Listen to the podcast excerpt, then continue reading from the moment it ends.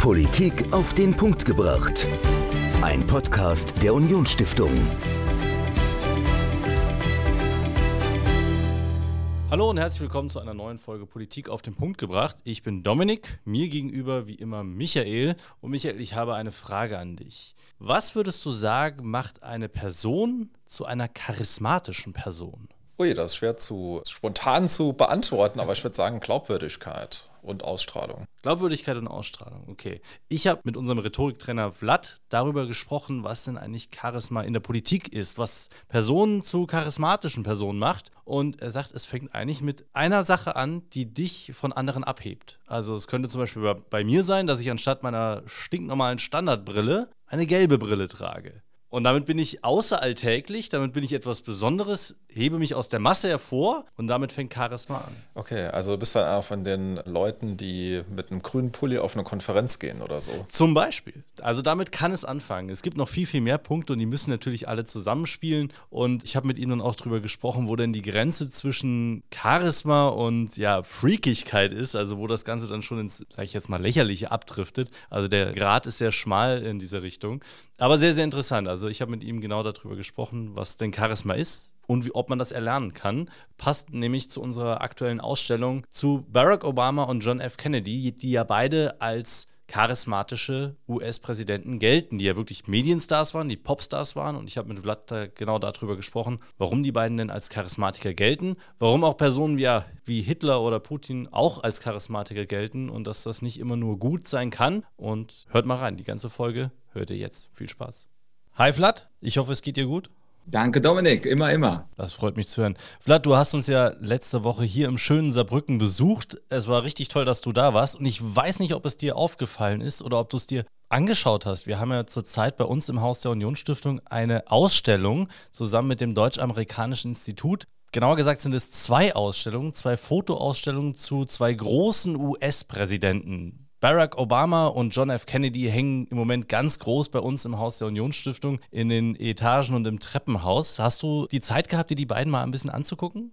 Ja, auf jeden Fall. Die sind ja nicht zu übersehen. Super schöne Fotos, auch mit ihren Ehefrauen. Ein Augenschmaus. Genau, und ja, die beiden werden ja richtig inszeniert in diesen Fotos. Also es ist ja mit Absicht, dass die sich dann während ihrer Arbeit oder auch im Privaten dann haben ablichten lassen, um sich so darzustellen in der Öffentlichkeit. Und die beiden sind ja wirklich auch zu Medienstars geworden, zu richtigen Popstars. Also Obama ist ja wirklich, also ich glaube, der macht im Moment ja auch einen eigenen Podcast mit Rod Stewart, glaube ich, oder mit, also mit irgendeinem dieser, dieser US-Rockstars. Also der ist wirklich Popstar. Und das sind die Leute, über die man sagt, das sind Charismatiker, charismatische Politiker. Aber Vlad, da bist jetzt du der Experte. Was heißt denn das genau? Was ist denn Charisma in der Politik eigentlich?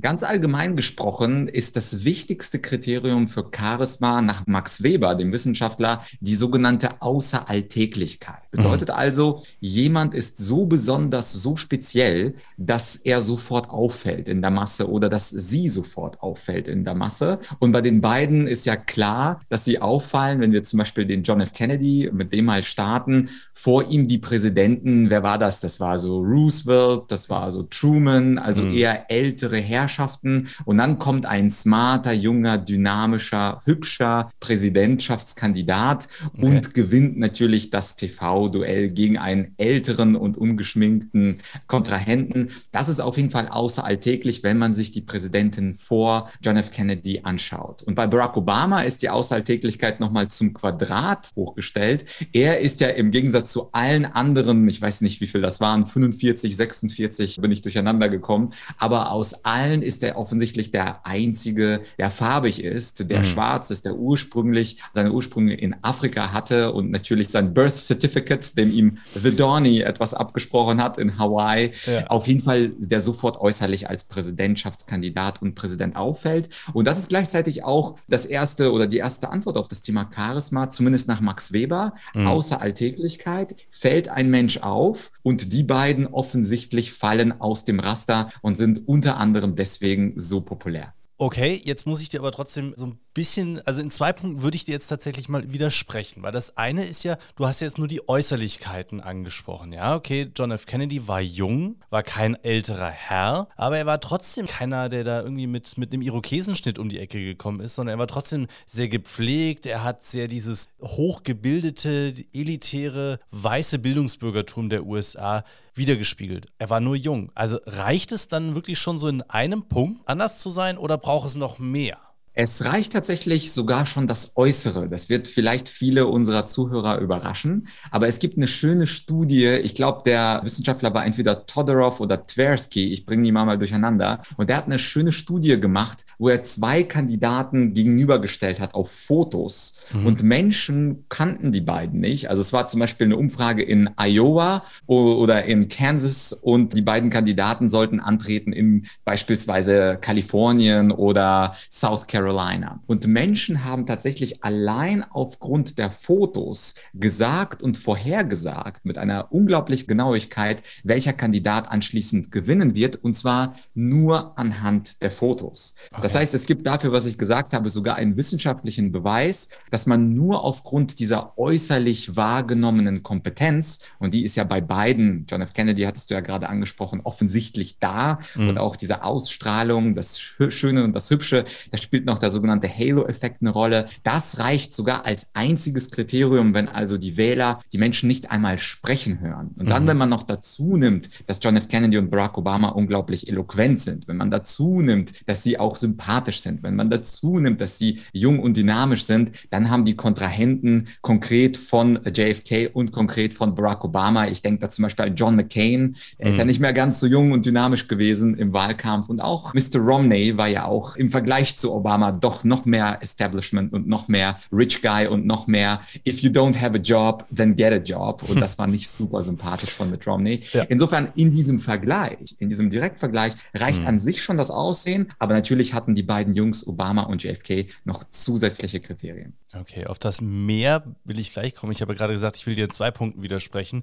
Du hast doch gesagt, die sind herausgesprochen. Es ist das Nicht-Alltägliche, das Außeralltägliche, wie du Max Weber zitiert hast. Wenn wir uns jetzt hier bei uns die Ausstellung angucken, und du hast es eben auch gesagt, ja, da sind viele Familienfotos, die beiden mit ihren Frauen zusammen. Also die versuchen ja alles andere als außeralltäglich zu erscheinen. Die inszenieren sich ja als Familienmenschen, als Normalbürger. Warum ist das trotzdem Teil dieser charismatischen Erscheinung? Und übrigens, Dominik, ich finde Widerspruch super als alter Debattierer. Ich nehme alle Widersprüche äh, super gerne von mhm. dir. Und zwar darf man natürlich immer eine Balance wahren. Also alles, was man im Leben tut, zum Beispiel essen oder mhm. trinken oder lesen oder arbeiten, das sollte man natürlich nicht übertreiben. Und diese Außeralltäglichkeit, wenn die zu weit gesponnen wird in irgendeine Richtung, dann ist ein Mensch nicht mehr nahbar. Ich gebe mhm. dir mal ein Beispiel eines russischen Mathematikers, der die Poincaré Vermutung gelöst hat mathematisch. Er war okay. vor circa fünf bis zehn Jahren sehr äh, in den Medien drin. Das war der Perelmann. Und Perelmann ist ein alter Mann mit Bart, der mit einer Plastiktüte einkaufen geht, der nicht nahbar ist, keine Interviews gibt mhm. und einfach so abgedriftet ist in seiner mathematischen Welt mit seinen 60 Jahren oder wie alt er auch ist, dass wir dann wiederum keinen Bezug zu diesem Perelmann herstellen können als genialen Mathematiker, der ein Jahrhundertproblem der Mathematik gelöst hat hat. Bedeutet also, wenn jemand genial und außeralltäglich ist und wir dazu aber keinen Bezug haben können, dann ist er für uns auch kein Menschenmagnet, sondern ein Freak, neudeutsch ausgesprochen. Okay. Und Perelmann ist ein typischer Freak. Also wer ihn mal googeln möchte, da gibt es so ein paar Videos, wo in St. Petersburg mit Kamera verfolgt wird und ja, überhaupt nicht nahbar und sympathisch ist. Und genau das können diese Leute. Das ist auch Teil meines Charisma-Codes, über den wir wahrscheinlich auch kurz sprechen werden, nämlich das Thema Inszenierung. Mhm. Auf der einen Seite habe ich diese Außeralltäglichkeit, also ich bin junger JFK im Vergleich zu Roosevelt, Truman und so weiter. Und auf der anderen Seite bin ich aber jemand, der auch gläubig ist, der auch Kinder hat, der auch eine Ehefrau hat. Und das ist diese Balance, von der ich spreche. Mhm. Und genau das gleiche bei Barack Obama. Er ist ein schwarzer Präsident oder farbiger Präsident oder deutlich pigmentierter Präsident, wie auch immer politisch korrekt das ausgedrückt werden soll. Aber er hat auch die normalen Elemente. Und diese Balance in der Inszenierung braucht jeder Mensch Magnet. Okay, das heißt, man muss sein Charisma manchmal auch so ein bisschen wieder, wieder einfangen, damit es einem nicht davonläuft und man dann in Richtung Freakigkeit abdriftet. Aber jetzt hattest du ja genau gesagt, die hatten mehr als nur dieses Äußerliche, als dieses Außeralltägliche in ihrer Erscheinung. Die haben noch viel, viel mehr. Was braucht es denn noch? Beziehungsweise anders gefragt, was hatten die beiden, was anderen Politikern gefehlt hat? Also was ich auf jeden Fall als erstes bei allen Charismatikern an Stufe 1 stelle, ist eine klare persönliche Verfassung, klare Ziele und auch Kante zeigen. Das kann man nicht von allen Politikern behaupten. Wir alle, mhm. wir führen ja das Interview in Deutschland, Saarbrücken, München, wir alle kennen den aktuellen Kanzler, der mhm. nicht unbedingt für Kante steht. Wir alle kennen die letzte Bundeskanzlerin, die nicht unbedingt für Kante steht. Und diese Politiker, die hatten aber im Gegensatz zu mehr Merkel und Scholz und vielen anderen, die meisten zeigen ja keine klare Kante, die hatten auf jeden Fall mal etwas ausgerufen, was es so vorher noch nie gegeben hat. Bei JFK gäbe es viele Beispiele, aber das wahrscheinlich beeindruckendste war seine Mondrede 1963, wo er gesagt hat, bis zum Ende des Jahrzehnts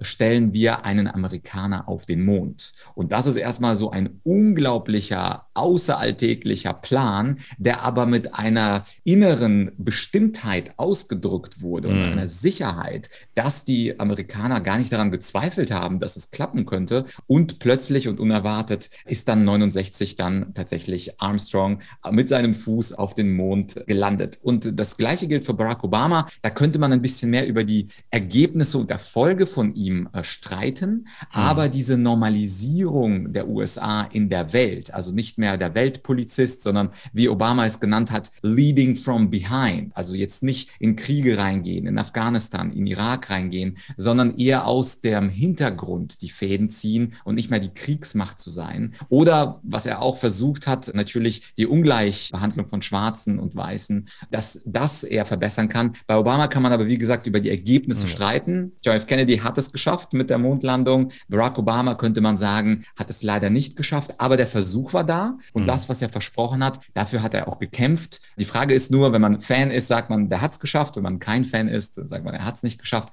Aber es geht ja darum, dass er dieses Ziel, dieses Credo, diese persönliche Verfassung hatte, ich will das verändern. Jetzt hast du interessanterweise den Unterschied angesprochen. Ja, du hast das deutsche System, du hast deutsche Politiker angesprochen, du hast amerikanisch angesprochen. Bei den Amerikanern fallen uns neben Kennedy und Obama wahrscheinlich noch viel, viel mehr ein, die wir sagen, ja, das sind auf jeden Fall Charismatiker. Also selbst Trump würde ich ja in diese Kategorie reinpacken, auch wenn er für mein persönliches Empfinden schon eher Richtung Freak geht. Aber darüber lässt sich ja gerne streiten, müssen wir jetzt nicht hier machen. Aber worauf ich hinaus will, ist die Frage, ist denn das amerikanische System, die amerikanische Demokratie, ist die eher prädestiniert für solche charismatischen charismatischen Typen als wie hier in Deutschland? Oder hat das was mit der Kultur zu tun? Das hat tatsächlich ganz einfach was mit dem Wahlsystem zu tun. Okay. Und zwar gibt es eine Direktwahl vom Präsidenten oder nicht. Es gibt nämlich, ich komme zurück zu Max Weber, weil er einfach der Forscher des 20. Jahrhunderts zum Thema Charisma war. Hm. Er hat gesagt, es gibt drei Arten von Herrschaft. Traditionelle Herrschaft, also was man halt vor hunderten von Jahren hatte, der König übergibt an seinen Sohn und der übergibt wiederum an seinen Sohn,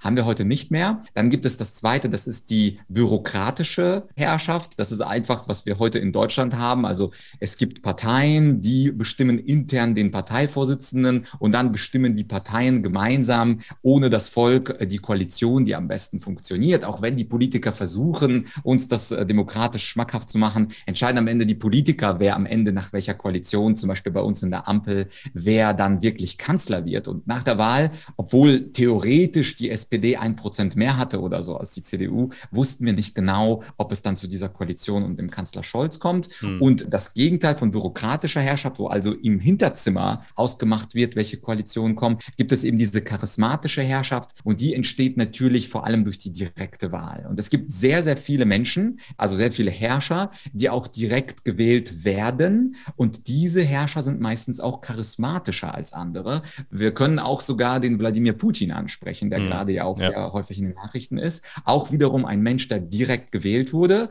und der offensichtlich auch viel Charisma besitzt. Leider nutzen das aber einige Menschen nicht im positiven, sondern im negativen Sinn. Also ich darf ja einfach mal Adolf Hitler erwähnen. Ein unglaublich charismatischer Mensch, der viele Millionen Deutsche mit seinem Charisma in den Bann gezogen hat. Also charismatisch bedeutet nicht gleich gut, mhm. sondern Charisma bedeutet Anziehungskraft und dass dir viele Menschen folgen. Und natürlich begünstigt das amerikanische System als direkte Präsidialwahl natürlich auch die charismatischen Leader. Donald Trump gehört dazu. Jetzt könnten einige Leute Leute sagen, ja, aber die werden ja nicht direkt gewählt, sondern es gibt Wahlmänner. Aber wir beide wissen ja, de facto sind die Wahlmänner ja gezwungen, ja. in einer bestimmten Richtung abzustimmen. Insofern zähle ich die USA zur Direktwahl. Und immer dann, wenn es eine direkte Wahl gibt, gibt es auch charismatischere Persönlichkeiten. Okay, das heißt aber, diesen Stempel Charisma, wenn ich dich jetzt richtig verstanden habe, der wird einem auch so ein bisschen von außen aufgedrückt. Oder ja, also du kannst nicht hingehen oder ich weiß nicht, kann ich hingehen und sagen, okay, ich will jetzt Charismatiker werden,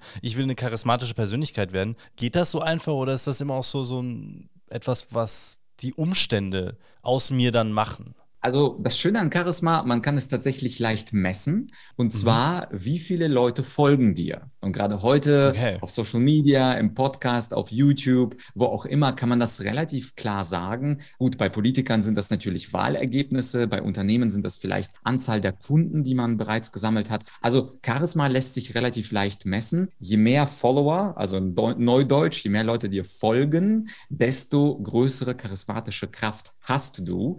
Und zu deiner zweiten Frage, ja, kann man einfach hingehen und sagen, ja, ich bin jetzt charismatisch oder ich will das werden. Natürlich kann man sich einfach in der Stadt hinstellen und sagen, ich bin charismatisch. Und der Test wäre dann, wie viele Leute hören dir zu, beziehungsweise wie viele Leute folgen dir, wenn du beispielsweise einen Vorschlag machst. Und in meinem Buch Werde Menschenmagnet, da habe ich ja für alle, die Lust haben, dieses Charisma ein wenig auszubauen, mhm. also einen achtstufigen Charisma-Code entwickelt, wo ich dann die acht Elemente durchgehe gehe. Eins davon ist das Credo, also diese persönliche Verfassung, über die wir gesprochen haben. Das zweite ist beispielsweise diese Fähigkeit, sich zu inszenieren. Mhm. Das ist ja das, was ihr auch in der Ausstellung bei euch in der Stiftung ausgehändigt habt. Also eine tolle Inszenierung mit Frau, mit Hund, mit schönem Background. Und natürlich ist es auch die Frage der Außeralltäglichkeit. Also auch du und ich können uns die Frage stellen, in welchem Punkt ist der Dominik, in welchem Punkt ist der Vlad, wo sind wir außeralltäglich? Und die Testfrage hier ist, wenn man 100 Leute nimmt aus der Stadt, was hast du, was 99 andere Leute nicht haben?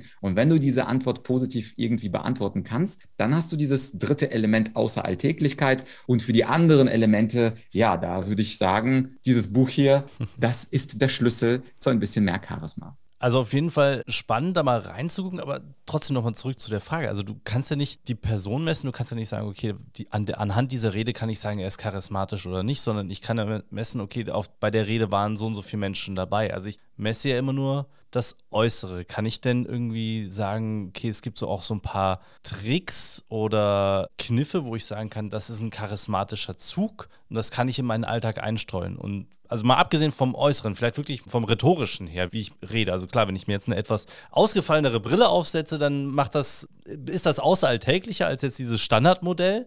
Aber kann ich denn auch in meinem Alltag, in meiner Sprache, wenn ich mich mit meinen Freunden unterhalte oder im Büro, kann ich da irgendwas machen, wo ich sage, das ist eigentlich ein ganz guter Kniff, um charismatischer zu sein? Da sprichst du was an, und zwar eins der Elemente aus dem Charisma-Code, aus meinem Buch, das ist die Rhetorik. Also mhm. beispielsweise ist auffällig, nachdem ich jetzt die Charismatiker in der Politik und auch in der Religion, zum Beispiel die Propheten Mohammed oder Jesus oder auch Buddha, das sind ja Menschen, die unglaublich stark waren in der Rhetorik, die manchmal in einem Satz mehr gesagt haben, als wir in einem Buch nachlesen können. Und das ist zum Beispiel auch ein Element, dass ein charismatischer Mensch durch seine Sprache und mit der Kraft seiner Sprache Sprache auch Menschen an sich ziehen kann, was jetzt mhm. gar nichts mit der äußeren Inszenierung zu tun hat. Das hilft auch, also konkret bei dir, wenn du jetzt beispielsweise eine gelbe Brille konstant tragen würdest, dann wäre das ja so ein äußeres Element, was jetzt aus 100 Leuten in Saarbrücken sofort auffällt. Also mhm. alle haben so eine braune, schwarze Brille, du hast eine gelbe. Aber natürlich ist das allein nicht genug, sondern die Leute wollen auch wissen, hat der Mann auch etwas zu sagen? Und da ja. hat natürlich alle Leute, John F. Kennedy, brillanter Rhetoriker, Barack Obama, brillanter Rhetoriker, Rhetoriker, Mahatma Gandhi, brillanter Rhetoriker, Jesus von Nazareth, brillanter Rhetoriker. Und dann kannst du diese Leute durchgehen. Man könnte auch in die Wirtschaft gehen und Steve Jobs ansprechen mit seinen genialen Pitches für sein iPhone, für sein iPad, für sein iPod. Jede Rede von ihm ist ja rhetorisch ein Meisterwerk. Und insofern sage ich da auch, eins dieser acht Elemente. Also wir haben quasi schon ein paar besprochen. Einmal dieses Kante zeigen, persönliche Verfassung, das ist das Credo. Einmal diese äußere Inszenierung bei Obama und bei Kennedy oder bei dir demnächst mit der gelben Brille. Aber ein Element ist neben der Aushalttäglichkeit auch die Rhetorik. Und wenn ein Mensch den Mund aufmacht, mhm. es ist schön, wenn jemand nett aussieht und ein tolles Hemd hat, aber wenn jemand den Mund aufmacht, dann ist es natürlich auch entscheidend, dass da gute, sinnvolle Sachen rauskommen. Und charismatische Menschen, egal welcher Couleur, wir können auch wiederum Hitler und Putin nehmen, sind rhetorisch sehr, sehr stark ja. und Trump sowieso mit seinem Fantastic Approach to Life. Und wo wir jetzt gerade auch wieder bei Beispielen sind für charismatische Politiker. Du hast ja vorhin auch Olaf Scholz angesprochen, unseren aktuellen Bundeskanzler, und hast ihn, wenn ich es richtig interpretiert habe, so ein bisschen als Negativbeispiel dargestellt. Also ist er für dich kein charismatischer Politiker? Das ist sehr schwer, von Scholz und Merkel ja. etwas Charismatisches rauszulesen. Okay. Das hat aber mit der deutschen Eigenheit und deutschen Geschichte durchaus zu tun. Wir haben ja die 30er, 40er Jahre erwähnt. Mittlerweile haben die Deutschen Angst vor der Rhetorik und vor der Außeralltäglichkeit bekommen. Und in den letzten 70 Jahren ist die Folge davon, dass die deutschen Bundeskanzler eher sachlich und Teflonartig unterwegs sind. Das ist so eine deutsche Eigenheit. Man könnte mhm. mit einem Historiker Heinrich August Winkler auch sagen, dass der deutsche Sonderweg der Politik, dass man sagt, Hauptsache der Politiker hat kein Charisma. Das okay. ist ja in Ländern, die um uns herum sind, beispielsweise Frankreich, wo wir mit Macron einen unglaublich eloquenten, charismatischen und hübschen Präsidenten haben. In Deutschland ist es quasi das Gegenteil. Also ich habe einmal das Gefühl, der uncharismatischste gewinnt. Das ist sozusagen, was der deutschen Seele gefällt. Und ich vermute, das wird noch 50 bis 500 Jahre dauern, bis man das überarbeitet und dann vermutlich im Jahr 2088 1988 gibt es eine Bundestagswahl, wo es dann auch charismatischer zugeht in Deutschland. Mhm. Aber zum Beispiel auch das Fach Rhetorik, was ich auch als Rhetoriktrainer ja auch bei euch und in vielen anderen Unternehmen unterrichte, das wird eher so mit Samthandschuhen angezogen. Rhetorik, das ist was ganz Spezielles, während in anderen Kulturen wie USA, wie England, wie Frankreich diese Eloquenz als Teil der allgemeinen Bildung angesehen wird und nicht als ein Special für Führungskräfte und Bundestags-, Landtagspolitiker, die dann zufälligerweise mal etwas über Rhetorik hören. Also da haben wir so ein bisschen deutsche Geschichte, mhm. die Olaf Scholz und Angela Merkel zu den uncharismatischsten Kanzlern sozusagen gezwungen hat, wenn man das so ausdrücken kann. In Deutschland kann man auch ohne großes Charisma bis ganz nach oben in die Politik kommen.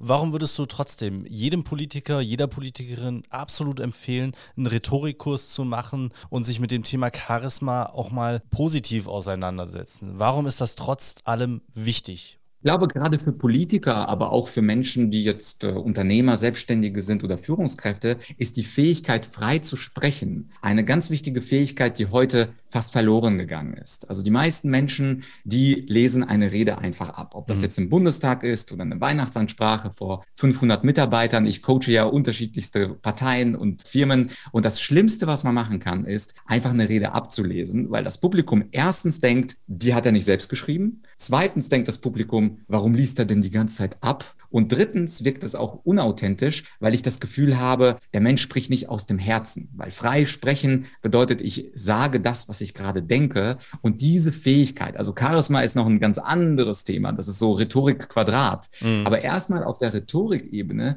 die Fähigkeit zu erlangen, frei sprechen zu können. Zum Beispiel fünf Minuten. Und wenn ich jetzt Politiker bei euch coache oder Unternehmer bei mir in München, dann stelle ich ihnen manchmal die fast unmögliche Aufgabe, über ihr Unternehmen oder über ihre politischen Ziele fünf Minuten frei zu sprechen. Und da darfst du raten, Dominik, wie viel Prozent der Teilnehmer eine freie fünf Minuten Rede aus dem Stand machen können. Schätz mal es sind wenig, wenn ich an mein Studium zurückdenke und mir alleine überlege, wie viele meiner Kommilitonen im ersten Semester es auf die Reihe gebracht haben, ein anständiges Referat zu halten. Ich schätze fünf bis zehn Prozent. Wir haben es nicht geschafft. Ja, genau. So ist ungefähr auch der Zahl. Also ich hätte 10 bis 20 Prozent gesagt, aber wir sind da nicht weit auseinander. Vor allem die fünf Minuten machen den Leuten ein Problem. Also falls sich Menschen jetzt wundern, was, das kriege ich auf jeden Fall hin, ja, fünf Minuten, kann lang dann möchte sein. ich mal unsere Zuschauer einfach mal auffordern, nehmt euer Handy, jeder hat eine Stoppuhr und dann erzählt mal als Führungskräfte, als Verkäufer, als Politiker, vielleicht auch als Lehrer oder als Ingenieure, erzählt mal fünf Minuten über eure Ziele, ganz spontan, direkt nach diesem Interview stoppt die Zeit und mal gucken, ob ihr auf fünf Minuten kommt. Und zwar natürlich ohne Ams, ohne Blackouts, ohne Pausen, sondern ganz eloquent und frei. Und da challenge ich alle, diese kleine Übung zu machen. Und ihr werdet feststellen, das ist gar nicht so einfach, wie man denkt. Ja. Und deswegen würde ich sagen, um auf deine Frage zu antworten, warum sollte man das überhaupt machen? Diese Fähigkeit, frei zu sprechen, fünf Minuten lang, das würde ich sagen, gehört zu jeder Führungskraft, zu jedem Politiker, zu jedem Unternehmer dazu, aber auch zu jedem Angestellten, der mal eine Präsentation halten muss. Und das ist für mich der erste Grund. Es gibt natürlich noch 99 andere Gründe, aber das ist für mich der erste Grund, die Fähigkeit zu erlangen, frei vor Publikum zu sprechen. Und Wer im Saarland ist, der kann gerne auch mal bei uns im Haus der Unionsstiftung vorbeikommen, denn wir haben nämlich die VR-Arena. Das heißt, wir haben eine VR-Brille, die kann man sich aufsetzen und ist dann plötzlich in einem Meetingraum vor zehn virtuellen Menschen sitzt man da und kann dann ganz spontan eine zweiminütige Rede vor diesem Publikum halten, wenn man Angst hat, das irgendwie vor echtem Publikum zu machen. Also die sind dann auch ganz ruhig auf der einfachsten Schwierigkeitsstufe. Und dann gibt es eine KI, die misst dann, wie viele Wortwiederholungen gab es da, wie schnell habe ich gesprochen oder wie viele Ams und Füllwörter habe ich genutzt in meiner Rede. Und das ist, glaube ich, eine ganz gute Übung, um da so ein bisschen reinzukommen, wenn man das wirklich nicht kann oder sich nicht traut. Also herzliche Einladung an alle, die im Saarland und darüber hinaus sind, mal bei uns im Haus der Unionsstiftung vorbeizukommen und die VR-Arena auszuprobieren. Und natürlich auch die herzliche Einladung, das Buch von Vlad sich in die Hand zu nehmen und erstmal so ein bisschen die Theorie zu lesen. Vlad, ein Tipp, wen sollte ich mir denn auf jeden Fall mal angucken? Welche Rede würdest du denn empfehlen, wo du sagst, das ist eine Rede von einem Charismatiker, die ist gut und da kann man so viel rausziehen, nur durchs Angucken und Anhören? Fällt dir spontan was ein? Ja klar, mir fallen spontan 97 Reden ein, aber ich nehme mal eine kurze. Ja. Und zwar kann man sie auf YouTube sofort finden. Das ist die Stanford-Rede von Steve Jobs 2005. Und zwar haben wir jetzt über ein Element noch nicht gesprochen, über das Element Storytelling, oh, also ja. die Fähigkeit, Geschichten erzählen zu können. Und in dieser Rede, die dauert, glaube ich, 14, 15 Minuten, mhm. erzählt Steve Jobs drei Geschichten. Ich will das jetzt nicht spoilern, ich will jetzt nicht sagen, was er erzählt hat, aber da erfährt man auch, wie Steve Jobs beherrscht, schöne Geschichten aus der Vergangenheit, die persönlich sind, die so zu darzustellen, dass ich gerne zuhöre und dass ich auch aus diesen Geschichten was für mich mitnehmen kann. Insofern würde ich auch bei mir und vielleicht könnt ihr es auch bei euch diese Rede verlinken. Steve Jobs, ja. Stanford 2005, das wäre die erste Rede, das Go-To und ein bisschen Charisma bekommt man ja nebenbei auch zu sehen. Vielen Dank, Vlad. Die Rede werde ich auf jeden Fall bei uns in die Shownotes mit reinpacken. Auch den Hinweis auf dein Buch und auf alle anderen Dinge, die wir im Laufe dieses Podcasts angesprochen haben. Herzlichen Dank dir für das Gespräch zu Charisma in der Politik. Ich werde mal gucken, welche Elemente mir so auffallen bei der nächsten Rede vom Kanzler oder von einem unserer Politiker hier im Saarland. Ich bin sehr, sehr gespannt und danke dir für deine Tipps, für deine Infos und wünsche dir noch einen schönen Tag. Vielen Dank. Perfekt, auch von mir. Charismatische Grüße. Bis bald. Vlad Yachtschenko im Gespräch mit mir über Charisma und Charisma in der Politik. Die Infos zu dem Buch von Vlad und äh, zur Rede von Steve Jobs, die Vlad im Gespräch angesprochen hat, findet ihr natürlich in den Show Notes. Und wenn euch das gefällt, was wir hier machen, wenn euch diese Folge gefallen hat, bewertet uns, lasst ein paar Sterne da bei Apple oder bei Spotify, bewertet uns. Ihr könnt auch auf Google gehen und die Union Stiftung insgesamt bewerten. Wenn euch unser Programm, unsere Angebote gefallen, geht auf Google, bewertet uns. Wir freuen uns über eure Rückmeldungen und hören uns nächste Woche wieder mit einem Thema, Michael, das dir ganz besonders am Herzen liegt, nämlich die Kommunen, unsere Kommunen im Saarland. Mit wem sprichst du nächste Woche? Ich spreche mit Professor Martin Junkern-Heinrich über das Thema Brennpunkte der Kommunalpolitik. Also wo drückt zurzeit der Schuh bei den Kommunen? Und er hat ein Buch mit herausgegeben und das finde ich sehr spannend. Also gerade für Menschen, die in den kommunalen Räten aktiv sind, ist das eine tolle Lektüre und darüber sprechen wir nächste Woche. Das also nächsten Sonntag. Hört gerne wieder rein und wir hören uns dann genau nächsten Sonntag wieder. Bis dahin. Politik auf den Punkt gebracht. Ein Podcast der Unionsstiftung.